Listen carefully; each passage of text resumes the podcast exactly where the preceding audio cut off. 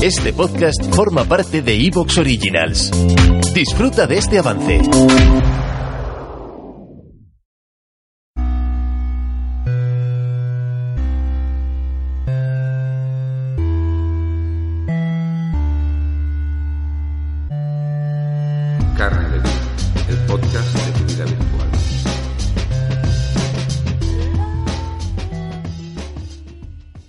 Bienvenidos a un nuevo episodio de Carne de Bit. Soy Emilio Saez Soro y vamos a hablar de viajes en digital.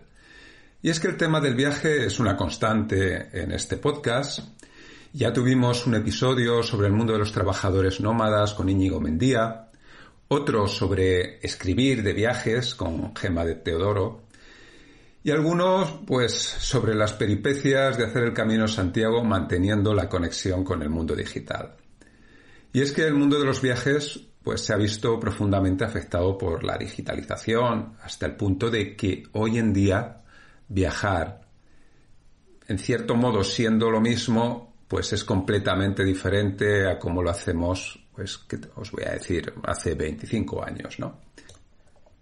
Y es que son muchas las cosas que han sucedido y que afectan pues al viajero digital o, no digital. Y creo que la, la, esta cuestión pues merece la pena dedicarle pues un par de episodios para saber y reflexionar cómo ha cambiado el mundo de los viajes pues con su traslado a estos entornos digitales, además de valorar dichos cambios y bueno, recomendar algunas prácticas para que resulte un ejercicio más agradable y más interesante en algunos casos.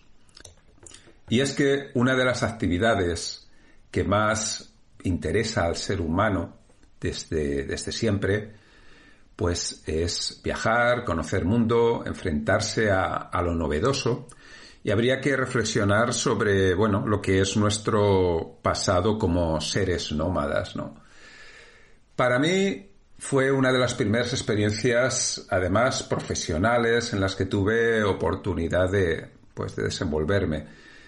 De forma indirecta al mundo turístico, pues bueno, el hecho de comenzar a trabajar en un medio de transporte como el ferrocarril, ya en mi juventud, me ponía en contacto pues con ese gran trasiego de personas, con la posibilidad de viajar por este medio puerto de Europa, y en una etapa posterior, pues ya entré de lleno a, trabajar en el mundo del turismo, eh, en concreto el turismo rural en España, en primer momento investigando sobre el tema y luego dirigiendo una guía de alojamientos para todo el país y creando a mi vez también una empresa de alojamientos y actividades turísticas rurales.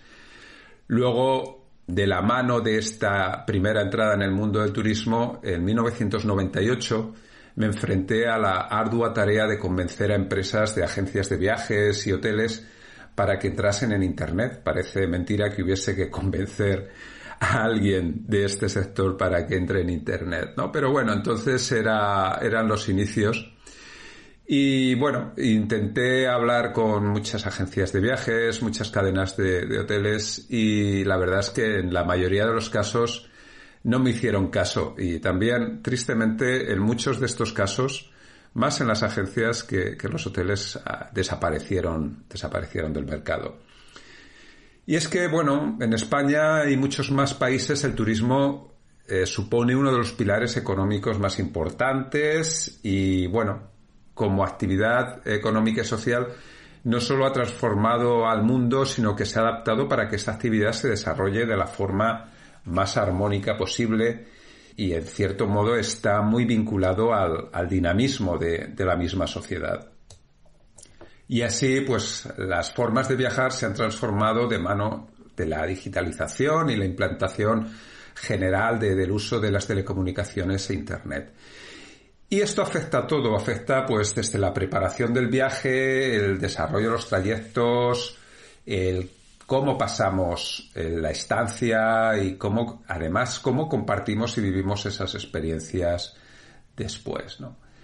Así que esa vivencia de la introducción tecnológica masiva en nuestra experiencia de viaje, en algunos casos, pues es sencillo y en otros casos, pues es, es más difícil, ¿no?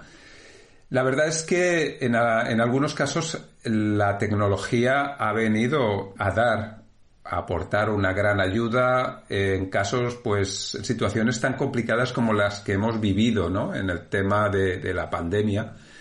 Por ejemplo, eh, estoy pensando en, en las cartas con QR en los restaurantes, ¿no? Que eso, bueno, no es exactamente solo turismo, pero está muy relacionado también y ha facilitado mucho pues que, determinadas medidas sanitarias se puedan desarrollar sin demasiados problemas. Asimismo, pues por ejemplo, el tema de la documentación que ha habido que presentar en, aduanas, en, bueno, pues cuando se hace la documentación para subir al avión, todo este tipo de situaciones, pues también se ha facilitado mucho pues el poder hacerlo con aplicaciones, con el teléfono móvil, en vez de ir con papeles y más papeles, ¿no? Entonces, la tecnología, pues en ocasiones, pues ha podido suponer a lo mejor una complicación, pero en otros casos, pues han sido herramientas que pues han facilitado la vida, pues como, como veremos en algunos, en algunos casos más.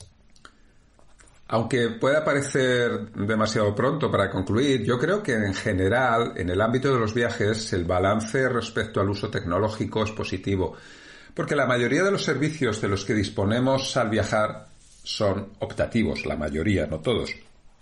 Y creo que en general, pues añaden valor a su uso, ¿no? Otra cosa bien distinta es que en nuestros viajes queramos desconectarnos de lo tecnológico, lo cual es otro, es otro tema bien distinto, que de forma pues natural asociamos al trabajo en muchas ocasiones. Y ya de esto hemos hablado en, las, eh, en los capítulos, en los episodios relacionados con el